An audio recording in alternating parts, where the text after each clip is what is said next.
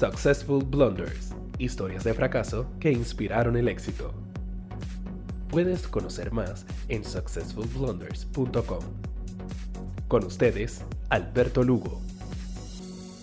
Bienvenidos amigos a un episodio más de Successful Blunders donde contamos historias de fracaso con empresarios exitosos para que tú aprendas qué no hacer en tu negocio y puedas escalarlo rápidamente. Y en este episodio tenemos a mi buen amigo Nomar Camilo, fundador y copresidente o vicepresidente de Cryonics Corporation. Bienvenido, Nomar. Albert, bienvenido. Gracias, Albert. Gracias, gracias. Gracias por tenerme aquí, de verdad. Estaba bien overdue haber pasado por aquí. Llevamos tiempo tratando de traer a Nomar al Así podcast, así es. que qué bueno que aceptaste la invitación. No, para nada. Para mí es un placer, Albert. De verdad que sí. Nomar, cuéntanos un poquito quién tú eres y qué hace Cryonics. Pues mi nombre es Nomar Camilo Jané. Este, yo soy vicepresidente de Crenix Corporation, entre otros entrepreneurs que tengo, ¿verdad? Este, de otras corporaciones. Y a eso es más o menos lo que te quiero ¿verdad? Expre- expresar aquí. Y, y básicamente en Cryonics somos integradores, consultores y damos servicio a toda la isla en Puerto Rico en integración de computadoras, servidores y todo ese tipo de temas este, a diferentes verticales en todo Puerto Rico.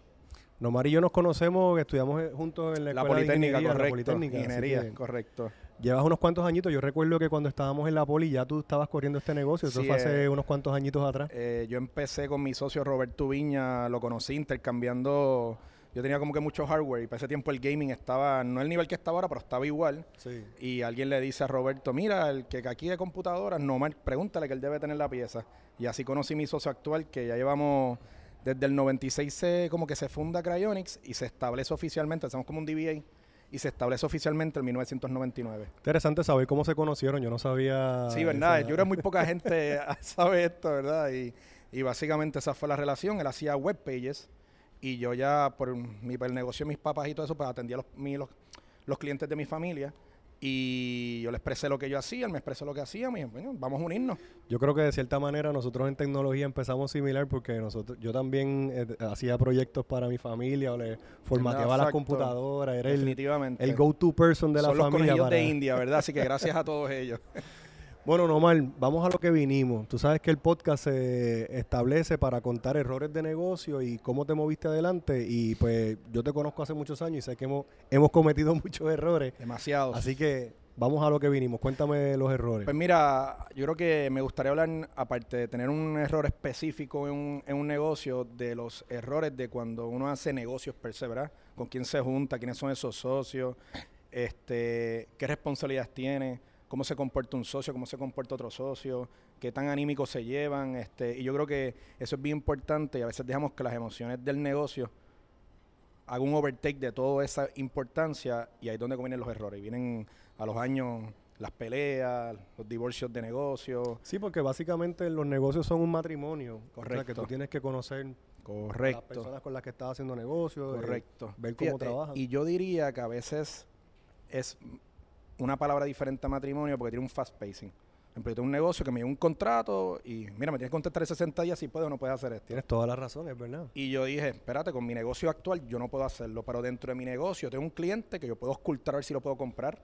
Pero tenía 60 días que buscan o inversionistas o un VC o buscar socios que fueran managing partner y partner. Un VC es un venture capital para las Correcto. personas que nos están escuchando, que Este, no disculpa. saben lo que es VC. Exacto. No te preocupes, yo siempre estoy aquí para ay- ayudarte. Y una de las empresas que actualmente soy este dueño fue así, en 60 días tenemos que tomar la decisión y dejarle sí, lo podemos hacer y empezamos en la subasta y nos la llevamos. O que básicamente eh, hay que aprender mucho, haber pasado mucho y hay negocios donde te permiten hacer a lo mejor esa, esa ¿verdad? Yo le llamaría un due diligence, Correcto, con más ¿verdad? calma.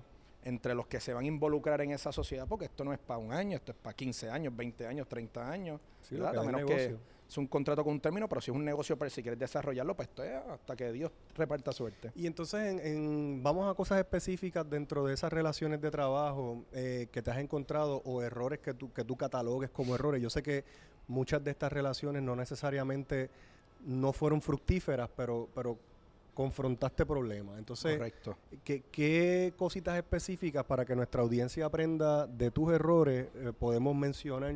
Obviamente sin comprometer a nadie. Tranquilo, mira, eh, yo he hecho en mi vida como de 12 a 13 corporaciones, ¿verdad? Y negocios, desde bien pequeñito hasta cosas grandes. Y algo que aprendí de mucho de ellos fue uno bien importante, fue cuando estaba empezando mi negocio, de involucrar gente de tu propio negocio a otros negocios porque tienes esa confianza en ese negocio. Por ejemplo, yo me metí en un negocio de acero. Ok. Y mira Wow. que mi primo es un duro en acero y tenemos esta oportunidad y podemos formar este negocio. Y yo dije, hermano, aquí, aquí estamos funcionando bien, ¿por qué no para allá? El peor error de mi vida. O sea, pero eh, eh, me, me hablaste inicialmente de negocios que tenían que ver con tecnología, pero esto, esto es totalmente Ah, claro, distinto. Esto es claro, un negocio. Dentro, dentro de estos aparece 14 una oportunidad. Y, y yo creo- Oportunidades, voy a interrumpirte porque yo creo que uno de los grandes problemas de los empresarios es que eh, no sabemos decirle que no a las oportunidades. Llega una oportunidad nueva y tú, y tú crees que como eres exitoso en una cosa, pues ¿por qué no en otra? Sabes que recientemente me reuní con, que es mi hermano, para mí no es ni mi socio, mi hermano, que es con el que lo involucro siempre en todo, que es con quien corro la compañía actual, que es Cryonics, Ajá. y quedamos este año a hacer eso mismo. Uno No. tiene que aprender a decir no. No. Ok, eso, eso, eso- quiero, quiero decir que esa es la primera lección que la voy a repetir varias veces en este podcast. Aprender a decir Hay que saber no. decir que no, Sé enfocarse. que, y también yo entiendo que al- empezando un negocio al principio, ¿verdad? Es bien, tú tienes que decirle que sí a todo porque tienes que desarrollar, ¿verdad? Tu cartera de cliente, tu catch, tienes que desarrollar un sinnúmero de cosas y estar lo más estable posible, lo más flatline para que no dependas de nada. Pero también yo creo que en ese punto me atrasó a seguir creciendo el negocio por estar criollizando. Criollizando le digo inventando, ¿verdad? Eh, Claro. eh, hay que satisfacer a este cliente. Ah, pues no existe tecnología. Ah, pues yo me invento algo para satisfacer. Y, y nos dan el pie, nos dan la cabeza y nos Eso no- yo creo que nos ha pasado inclusive a ti y a mí con, con algunos proyectos que hemos intentado en el pasado. Definitivamente, definitivamente. ok, entonces te, te metiste en el, en el negocio del acero. Del acero, de, de, de- específicamente de hacer portones. Y entonces era una compañía de acero porque bregaba con style steel y con hierro, ¿verdad? Ok. Y hicimos un shop de un 60 por 40, compramos todo casa, el negocio no debía nada. Pero error número uno, dependíamos todo de esta única persona. O sea, había un talento que, Talento. Era, que era la persona que sabía soldar o hacer los portones. Correcto, pero esa persona tenía cero conocimiento de negocio, cero, ¿verdad? Entrepreneurship, este, cero relación comercial, hacía falta un sinnúmero de cosas. Claro. Entonces, ¿quién posicionamos para eso? Abandonas un negocio por atender otro. Y lógicamente no todo corre solo en la vida. A lo mejor cuando algo está establecido y pasan los años, corren solas las cosas, pero no corre solo. Y, Digo, y, y corren solo, pero corren con personas que tú asignas a unos roles. Aquí, era esta persona que sabía y One el Man dinero que Show ustedes y habían queríamos apost- y lógicamente con está un, un poco relacionado porque le proyectamos en Photoshop al cliente cómo iban a quedar los portones, cómo iban a quedar los relings de su casa, que nadie, esto estoy hablando 2000, puestos. 2001, 15, 20 2002. años, 22 años atrás. Exactamente, nadie. Entonces, antes a lo mejor una persona iba a cotizar y era un sketch. Al tú hacerle una página en foto, ¿sabes? Una, una foto en Photoshop y eso, pues así el que, ahora es bastante normal que se, pa- que se haga eso, pero ustedes Correcto, estaban correcto. innovando con la manera en que presentaban el producto. Pues, al error fue confiar 100%. Y lógicamente, pues pasaron todo lo que tú te puede pasar por la mente de mala administración, mal manejo de dinero, eh, quererse dueño, todo esto, pues allá pues se fastidió todo y Bueno, aquí, aquí hay múltiples errores, eh, todos en- encapsulados en una oportunidad. Yo creo que el tema de depender de una persona creo que es un error en cualquier negocio. craso. Eso, eso yo creo que sí se ha repetido en el podcast en otras ocasiones y, y se seguirá repitiendo porque eso es un error bien clásico. Claro. Número dos, eh, creer que por poner dinero vas a resolver el tema con otro negocio, que eso es un error que yo creo que también es fundamental Correcto. y lo cometemos muchos de nosotros pensando que pues pongo el dinero y que alguien lo corra, pero no necesariamente esa persona tiene la misma ética que tú, Correcto. las mismas ganas que tú, Correcto. el mismo tiempo que tú. Correcto. Entonces yo creo que eso, eh, que no lo has mencionado, pero creo que es importante hablar sobre los operating agreements y los bylaws Iba a de la llegar a eso. Iba a llegar a eso. Entonces, ese negocio me enseñó, pero no me enseñó esa parte. Porque como ya los, vamos a decirle, ya existían en otro negocio, este, pues como que no se hace. Y el, y traigo el tema nuevo del fast pacing, del no, no, pero esto hay que empezarlo ya, pues tenemos una demanda y él quiere que empecemos a trabajar ya. Y ya, ya nos firmó tres cotizaciones. Entonces uno se olvida de los bailos. Si empiezas a ver dinero, empiezas a ver éxito. Se te olvida el blanco y negro. Yo le llamo el blanco y negro el papel, al donde está todo escrito. Y si algo pasa, pues, bueno, pues la ley va a irse contra ese papel. Tercer- yo no sé por cuál vamos ya, pero bien importante. Alguien a mí me dijo una vez, y yo creo que es, es ley eh, para los empresarios, los contratos no son para la- cuando las cosas están bien, sino para cuando las cosas están mal. Escuchen eso, por favor, por favor, con la voz de la experiencia de múltiples juicios, eso es bien importante. Y los bailos, es un, es un contrato porque es como, Claro. co- vamos a explicarlo un poquito, los bailos eh, para corporaciones y los operating agreement para limited Correcto. liability company es el mismo documento o bien similar, pero lo que explica son las reglas del juego. Correcto. ¿Qué va a pasar si sucede X? Si vendemos la compañía, si tú Correcto. te divorcias, si yo me divorcio, todas esas Correcto. cosas son las reglas del juego. Y muchas veces arrancamos, como yo le llamo el vente tú. Vamos, vente tú, vente tú, vente tú, y vamos a hacer un negocio y arrancamos a trabajar, pero no ponemos por escrito cómo se va a manejar el negocio cuando venga más dinero, cuando hayan problemas, cuando haya que poner dinero. También, también eso es bien importante. Tu por ciento significa no solamente el dinero que vas a recibir, que si la compañía a lo mejor no tiene una línea de crédito correcta o no tiene el cash correcto y que hay este proyecto, ¿Cómo lo vamos pues a tu por ciento significa la división correcta. Si necesitamos 100 mil pesos y tú tienes 25%, después 25 mil Sí, dólares. todo el mundo piensa cuando empieza un negocio que ese por ciento es para cuánto es me voy a para ganar. recibir, no es para... y- Muchas veces es Y cuánto voy a pasa, tener que pasa. poner. Entonces, ¿y qué se va a hacer? Tú no puedes poner el dinero. Ah, pues, dame acciones. Claro. Y ahí empieza el roce. Pues, el hablar del- de la parte oscura del negocio, yo le llamo oscura, ¿verdad? No es la forma correcta. La, No, pero par- está buenísimo. la me parte gusta. oscura del negocio afecta y eres sentimiento. Y eso es algo de que siempre ha traído roce en la sociedad. Ah, pero ¿por qué me vas a quitar? Bueno, pues, este negocio para el negocio. ¿verdad? Un poco redundante. Este Sí. negocio para el negocio, pero no se puede hacer. Pues tú no puedes poner los 25 mil dólares, pues tú vives on the edge que es un tema también, las finanzas personales de esa persona que tú estás involucrando en tu negocio. Eh, Otro, otro, ya no sé por cuál vamos, pero eso es otro, otro tema bien importante.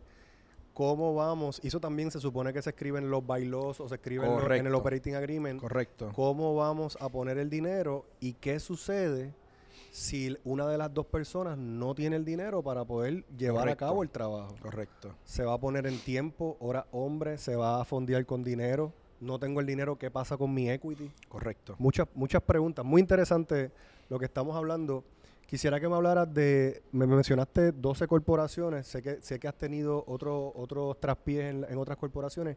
¿Qué otra cosa nos puedes hablar? Pues mira, eh, hay una que pertenezco ahora mismo actual, que lógicamente, otra cosa importante, la edad de tu socio. Esa la descubrí Wow. hace tres años.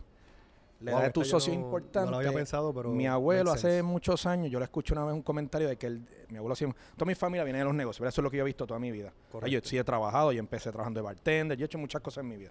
este, pero siempre vi en mi familia que todo el mundo es dueño de negocio. Y es lo que yo me crié, eso que para mí eso es natural completamente. Y cuando se sentaba en las navidades o algo, mi abuelo una vez dijo que tú tienes que buscarte tu médico que sea más o menos de tu edad, tu contable que sea más o menos de tu edad.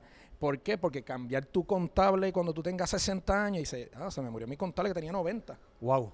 Esto sí, estoy, estoy tomando nota. yo también. Y siempre se me quedó aquí y lógicamente no lo apliqué en un negocio y ahora llega un La punto. persona es, es, la persona en ese negocio es mayor que tú o Correcto, mucho, mucho, menor- ma- mucho sí. mayor. Y lógicamente hablaste ahorita algo bien importante, la energía, la, el- la emoción que tú tengas, la pasión que quieras dar al negocio. Y nosotros queremos hacer un drive y él dice, no, no, yo no quiero, pues estamos bien como estamos. Claro. Ah, pues espérate, pues tenemos un, aquí empezaron los problemas, ¿verdad? Y a lo mejor decir aquí empezaron los problemas es un poco rough, pero es una realidad. Claro. No podemos tapar el sol con la mano. Y, Sí, eh, wow, esa, esa es bien interesante. A ver cómo la, cómo la recapitulamos. No tengo interés, tal, tal vez estamos en diferentes etapas de nuestra vida. correcto, correcto. Y, y el, y el apetito a riesgo mío no es el mismo de mi socio. Y lo entiendo. yo Eso entiendo puede ser a cualquier edad, pero, pero suma cuando tú tienes más familia, Correcto. tienes más edad. Correcto. Y, y yo le entiendo 300%. Está en una posición de sube y me dice, mira, con lo que estamos haciendo estamos perfectos porque queremos seguir creciendo más. ¿Verdad? Porque de un punto de tú dices, mira, este negocio está aquí. Por ejemplo, hace 10 millones de dólares al año. Yo creo que eso es súper sustancial. Y yo, bueno, es que si yo traigo esto, vamos a crecer el negocio, vamos a hacerlo diferente. 20, 30. Quizás nos compren. Claro. Vamos a buscar a alguien que nos compre entonces. Yo tengo que decirte que yo tuve una, una situación similar ahora que lo, lo traje a la mesa, donde éramos tres socios para un proyecto y entonces todos fuimos a, a firmar eh, un- como una línea de crédito o algo y, todos, y todos garantizamos con nuestros hogares. Pero hubo una de las personas que dijo, yo no lo voy a garantizar, Yo no lo voy a garantizar. yo estoy más adulto, ya mi casa está salda, Ahí está el tema. yo no voy a arriesgar mi familia por este negocio. Y estábamos todos en la misma página menos él. Y tuvimos que arriesgarnos sin él porque Claro, entonces lo tú tomas más responsabilidades. Ahí viene lo que te dije, se ponen sentimientos. Pues dame más acciones porque yo estoy poniendo también Edge of the Line. Claro. Y tú no estás poniendo, y tú te vas a beneficiar de ese sacrificio que nosotros tres pusimos versus que usted no lo puso. Exactamente. O sea, entonces, pues, ¿cómo, se la, ¿cómo tú lastimas? Pues dame acciones. Claro. Y cuando hagamos dividendo, yo voy a coger más dinero porque yo puse, eh, ¿verdad? Yo puse riesgo, pues yo tengo que recibir ese riesgo para atrás. Y yo creo que es bien importante mencionar también que los negocios no tienen sentimientos, porque esa conversación probablemente es incómoda, pero en los negocios, pues eh, al negocio no le importa la incomodidad que tú puedas sentir correcto. porque está pasando esto. Así que se trabaja y, es- y eso es la ley. No, y jamás ser emocional por algo. Vas a ganar, vas a perder, vas a sufrir el proceso, pero no tengas emociones y de borrón y cuenta nueva. Mañana me levanto y sigo para el frente. O sea, Eso es. Eso, eso yo creo que es otro... otro Vamos a hacer una listita, lo vamos a un drop down. Yo creo que esta también se tiene que incluir en la lista y es que uno no puede coger las cosas personal, yo creo que en la vida, pero en los negocios más todavía porque muchos días hay setbacks y mañana tenemos que volver a vernos, mañana tenemos que volver a la carga, mañana Oye. tenemos que volver a vender. Entonces, si tú lo coges personal y, y- y tienes resentimiento, muchas veces eso destruye el negocio. Claro, es, es no quemar puentes porque esa persona en ese momento hizo algo. No, qué mal puente. No significa que lo hizo por afectarte a ti. Fue por el bienestar de él, de su negocio, whatever, en su posición, ¿verdad? Buenísimo. Y dos años después te lo encuentras y van a ser el mejor negocio del mundo. O sea, que no le pongas la X a las personas. Es, es- totalmente, totalmente de acuerdo. es, sí. es algo... No era el momento. No era el momento. Igual que las relaciones. Correcto. y este, pues en ese punto de, de ese negocio, pues ahí aprendí que, mira, lo que siempre había escuchado de la edad. Pues, y ahora mismo, lógicamente, seguimos el negocio, pero ya yo sé la posición de, entonces yo tengo que tomar una decisión. O yo me salgo, o yo vendo, o busco otro socio. Y donde vamos a los bailos. ¿Qué permite el bailos? ¿Qué permiten los LLC agreement? ¿Qué permiten el agreement corporativo que hicieron? Pues, Preemptive agreement, tag Ahí rights, todas esas cosas que muchas veces uno no entiende, pero que No. tenemos que entenderlas cuando estamos haciendo negocio. Yo creo que, en, en- ¿verdad? Es un resumen al final y me estoy adelantando un poco, pero nunca dejes de escatimar en buscar un abogado y te haga un buen contrato. Hasta para tus cosas diarias de clientes y todo eso, entre- no se debe escatimar. Nomar ha visto este, Nomar ha visto este podcast porque ha venido con toda la, con todas las recomendaciones. Yo creo que ya podemos terminar el No, no. podcast. Bueno, eh, eh, esa, esa es súper importante. Súper, no escatimar en eso. Eso yo no se creo que a mí también algo que me enseñaron, que me ha enseñado el tiempo, yo creo que esto también lo hemos hablado en, en diferentes conversaciones, es no escatimar en con- todo es un contrato. Al final del camino, correcto. todo es un contrato. Quien te protege, quien te defiende, quien te argumenta y quien te va a dar, ¿verdad? E- e- Esa posición que tú estás La buscando. en caso de un problema. Correcto, gracias. Eso mismo. ¿Nos queda tiempo para, para uno más o ya estamos acabando? Dame El- uno más si tienes El uno. último, sí, este, conozco a esta persona porque le compraba materiales, ¿verdad? Y hacía todo este tipo de, de relaciones de negocio y lo miro y digo, bueno, pues yo creo que yo puedo traer a esta persona y montarle un negocio. Ok. Y yo lo hago socio y yo entonces empiezo a distribuir estos productos. Viste el potencial en él. Claro, yo y entonces él no le entendí, dije, pues está bien, vamos a hacer algo.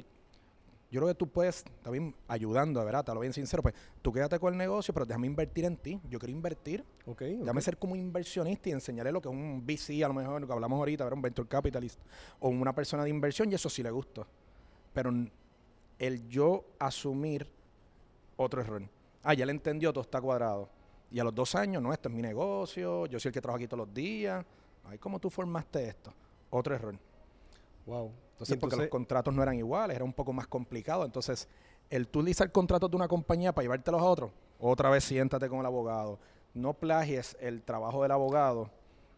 Porque, Ok. ah, ya yo lo tengo, yo lo que tengo que cambiar los nombres, no aplica un negocio. Todos los negocios son diferentes. Eso, yo creo que eso es una de las lecciones más importantes de este podcast y es, eh, y, y me lo dice mi abogada todo el tiempo, yo a veces le envío documentos y ella se ríe cuando yo le digo, mira, dale una miradita y dame Esto debe ser bien comenta-". fácil. Sí, porque es que, bueno, al igual que, Es lo al igual que en tecnología, mucha gente nos dice, bueno, eso debe ser fácil y no lo es.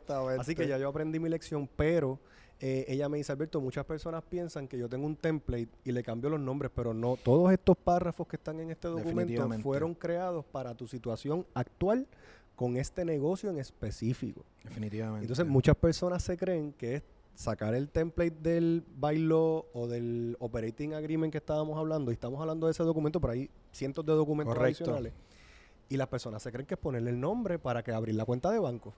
sin darse cuenta que eso puede matar el negocio. Y te admito que lo entiendo porque mi esposa es abogada. Si no, tampoco lo entendiera y haría lo mismo. ¿sabes? Según la vida te va enseñando que te cuesta dinero, porque todo esto es dinero. Todo esto es tiempo Todo y esto dinero. te cuesta dinero. Entonces, tú quieres ser una persona successful, pues invierte en ti, invierte en tu negocio, Claro. invierte en que en el futuro, como digo yo, verá en el buen español, te evites hematoma. Sí. Claro, y, y al final del camino, la inversión en contratos y, y en sistemas y todo este tipo de cosas redunda en beneficio a largo plazo. Es que muchas veces cuando uno está empezando un negocio, eh, pues quiere ahorrárselo todo, pero muchas veces se tiran en el pie cuando no hacen buenos Oye, contratos. por hacer todo ese tipo de errores de dos o trece cosas que he hecho, de verdad, cosas, discúlpame, corporación y eso, cuatro nada más han sido successful y no por las energías, no por, es todo siempre alarga problemas de entendimiento entre socios y esta es mi posición, o ya yo no voy a trabajar más, búscate otra persona que haga lo que yo hago. o sea, Eso todo debe estar escrito. todos, todos, pues por eso mismo, o sea, es que eh, se los digo de verdad, por favor, eso es lo más importante y se van a ahorrar muchos dolores de cabeza en el futuro. Bueno, en esta, en este, ya estamos cerrando el capítulo. Est- ha estado, me lo he disfrutado bastante. Adicional, que Igualmente, igualmente. Hace mucho tiempo eh, eh, me he enterado de cosas adicionales en el Sí, podcast. Pero no voy a ir sobre cada uno de los errores porque hay muchísimos. Los vamos a listar en las diferentes plataformas. Pero sí, sí quiero eh, irme con el, con el tema de, los de los contratos y con el tema de los bylaws y de los operating agreements y, y recargar que hay que tener un buen abogado, hay que tener un buen documento que nos defienda a todos los que estamos en la mesa, porque es Correcto. el interés común, tampoco es Correcto. como que es un cliente versus un suplidor, sino que estamos Correcto. todos en una mesa tratando de llevar a cabo un trabajo. O sea que debemos de estar todos contemplados en un buen contrato para que todo el mundo sepa lo que tiene que hacer y qué va a pasar cuando vengan los malos tiempos. Yo creo que y leer las entre líneas. Y cuando digo entre líneas, cuando alguien te dice un no, pero ¿por qué no? ¿Por qué? Eso no? es bien importante y eso yo he fallado mucho, mucho, mucho, mucho, mucho. El entrelínea el me en- encanta. El que siempre buscar cuál es el entrelínea. El entre, ¿por qué no? Pues si esto es para todo el mundo, yo me siento cómodo, tú tienes algo que esconder y cuando, cuando hay algo que esconder, están escondiendo. Así que, por favor, bien importante, confíen en, en el gut feeling, ¿verdad? Gut confíen feeling. en ustedes, confíen en que no, no se dejen llevar por el negocio, ni yo estimo que esto va a ser una millonada, por favor confíen que les va a ir mucho mejor. No mal, gracias por participar. No, Albert, podcast. muchas gracias. Habrá sido muy ameno, buenísimo. muy ameno. De verdad que eh, aquí un futuro espero que se repita nuevamente y poder que sea de otro. Ya mismo te invitaremos a otro, porque si tienes 12 corporaciones tienes que tener miles de errores adicionales, pero con sí, esto sí, tenemos sí, de verdad que es un placer y por favor el que nos quiera contactar, más que un placer, me busca por las redes o a través de Alberto Lugo y sería un placer redes ayudarlo. sociales, te las vamos a incluir también en las notas. Amigos, recuerden seguirnos a través de todas las redes sociales, suscribirse a nuestro podcast en cualquiera de las plataformas, suscribirse a nuestro newsletter y también tenemos una librería de otros episodios que pueden accesar a través Escúchenlos, de están YouTube bien buenos. o las otras plataformas. Así que muchas gracias por acompañarnos y nos vemos en la próxima. Gracias a todos. Successful Blunders. Historias de fracaso que inspiraron el éxito.